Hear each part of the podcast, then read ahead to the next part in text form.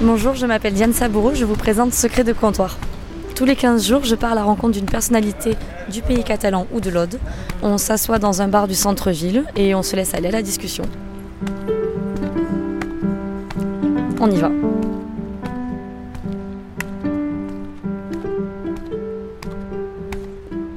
Thierry Meyer, bonjour, on vous connaît pour être le programmateur de Boîte à Clous et le fondateur. On est aujourd'hui au Café de la Poste à Perpignan. Déjà, comment ça va? Super bien. Mieux, ce serait indécent. Vous avez créé en Boîte à Clous en 1983. Comment et pourquoi déjà? Bah Parce qu'en 83, vous étiez certainement beaucoup trop petite, mais il n'y avait vraiment pas grand-chose à Perpignan.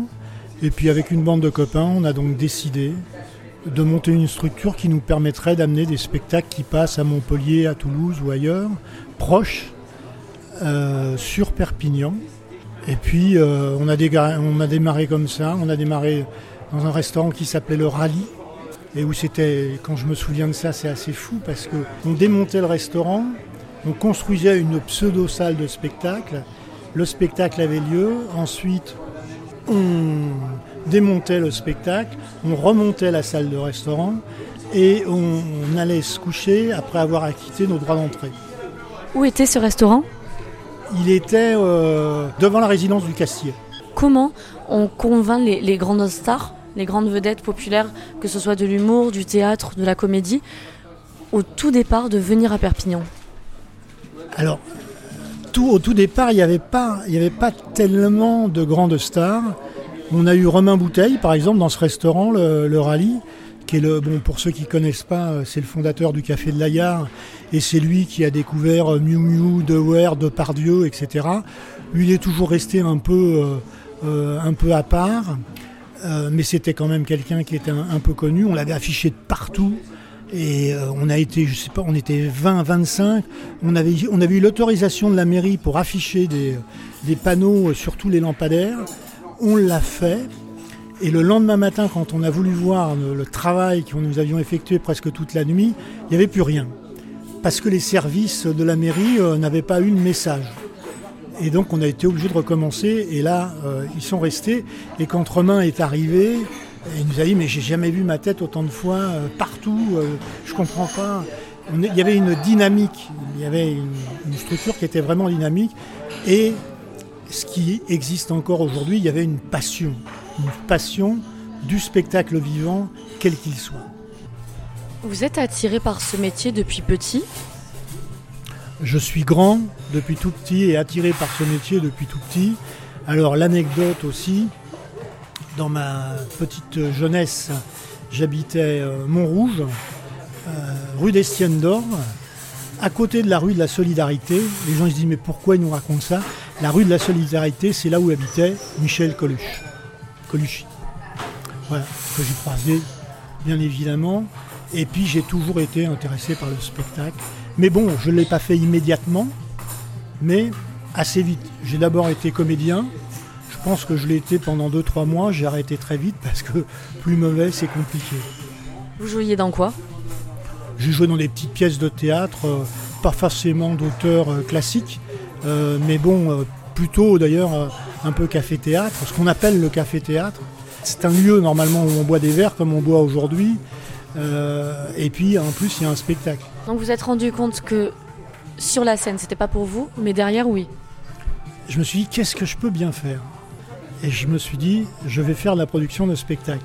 Mais faire de la production de spectacle quand on n'a pas une thune, c'est un peu compliqué. Mais à l'époque, nombreux n'étaient pas vraiment riches et euh, ils l'ont fait quand même, donc voilà.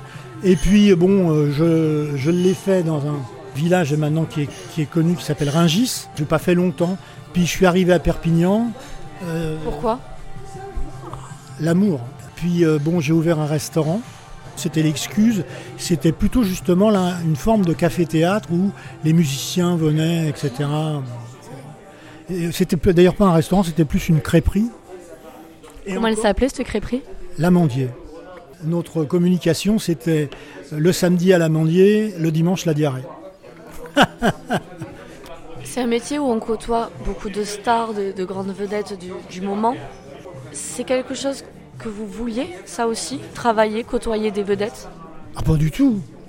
Pour certains, oui. Vous admirez qui, justement?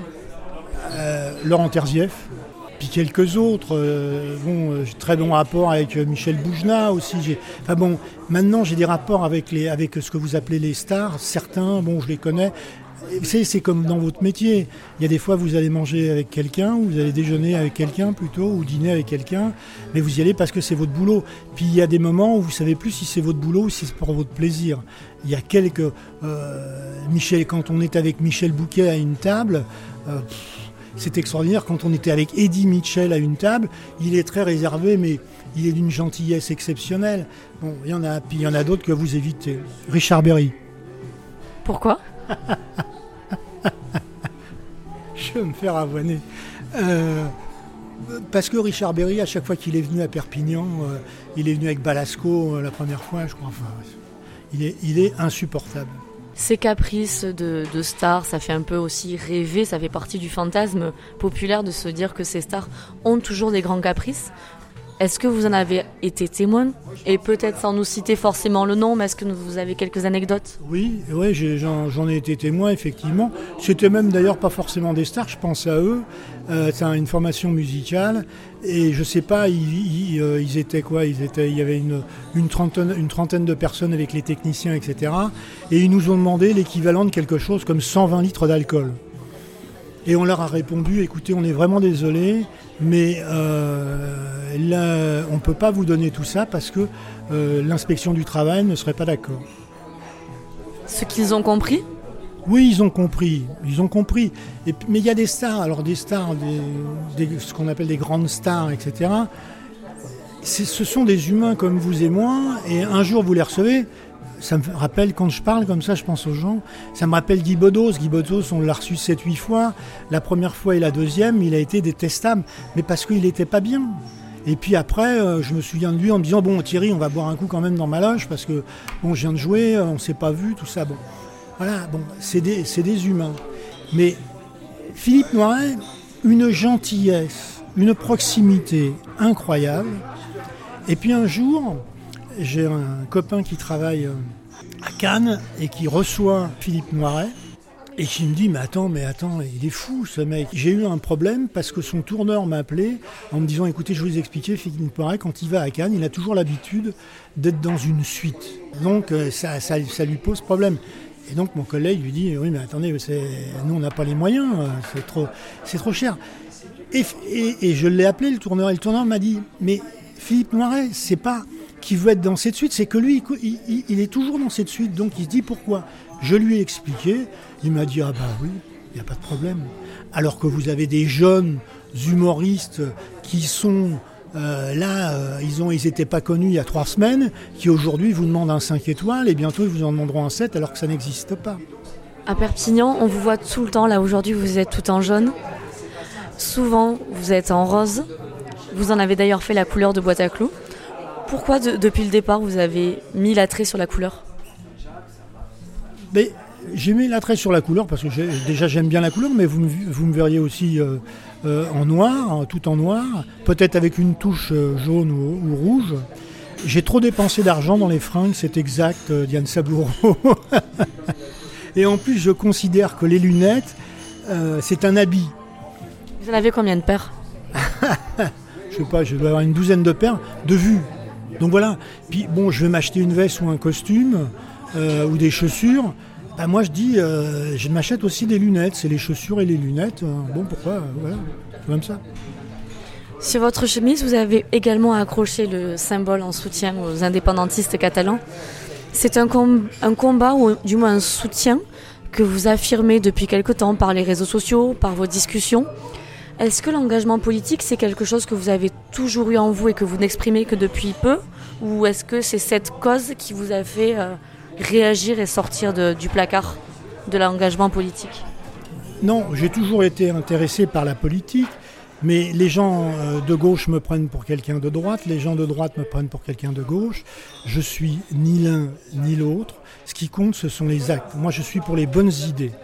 Ça, c'est le premier point. Concernant les Catalans, euh, on vit à côté euh, de Barcelone, de cette Catalogne qui est merveilleuse. Et je porte effectivement le signe de la libération des prisonniers politiques. Ça ne veut pas dire que je suis euh, pour l'indépendance de la Catalogne. Quoiqu'aujourd'hui, ça c'était mon point de vue d'il y a deux ans, trois ans, aujourd'hui je suis pour l'indépendance de la Catalogne, je la défends, parce que ce qui s'est passé depuis deux ans est un pur scandale. On a, il y a des prisonniers politiques en Europe, c'est insupportable. Et ça, ça me révolte et ça me prend aux tripes. Est-ce que vous pourriez mélanger euh, vos convictions et la programmation de spectacle? Non, non, mais moi, non, non, mais j'essaye de pas mélanger. Mais si vous voulez, si on veut parler de, de non, je ne veux pas programmer de Dieudonné. C'est mon droit. Mais je, je crois que c'est le seul. Et pourtant, il y en a peut-être d'autres qui sont pires que lui. Mais il faut quand même être costaud pour être pire que lui. Ce qu'on dit sur scène, c'est une chose. Ce qu'on dit dans la vie, c'est autre chose. Et ce qu'on dit dans la vie, ça c'est important. Thierry Meyer, qu'est-ce qu'on peut vous souhaiter aujourd'hui? Les piécettes de bonheur que je peux essayer de récupérer euh, jusqu'au bout de ma vie. C'est quoi ces piécettes de bonheur C'est des petites choses, mais qui, construisent, qui construisent, qui construisent le bonheur, je crois. Parce que le bonheur, euh, le bonheur, ça, n'existe pas, ça, existe à des moments. Ce sont des moments de bonheur. Et puis, peut-être, euh, je vais jamais dans les cimetières. Mes parents sont enterrés. J'ai jamais été, j'y crois pas. Bon, je suis pas, je suis un incroyant. Et là, j'ai quand même envie d'aller aux Marquises. Demander pourquoi Jacques Brel.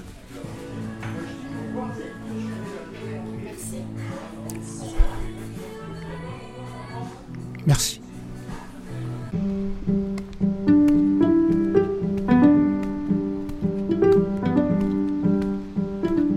C'était Secret de comptoir, le podcast Confidence de l'indépendant.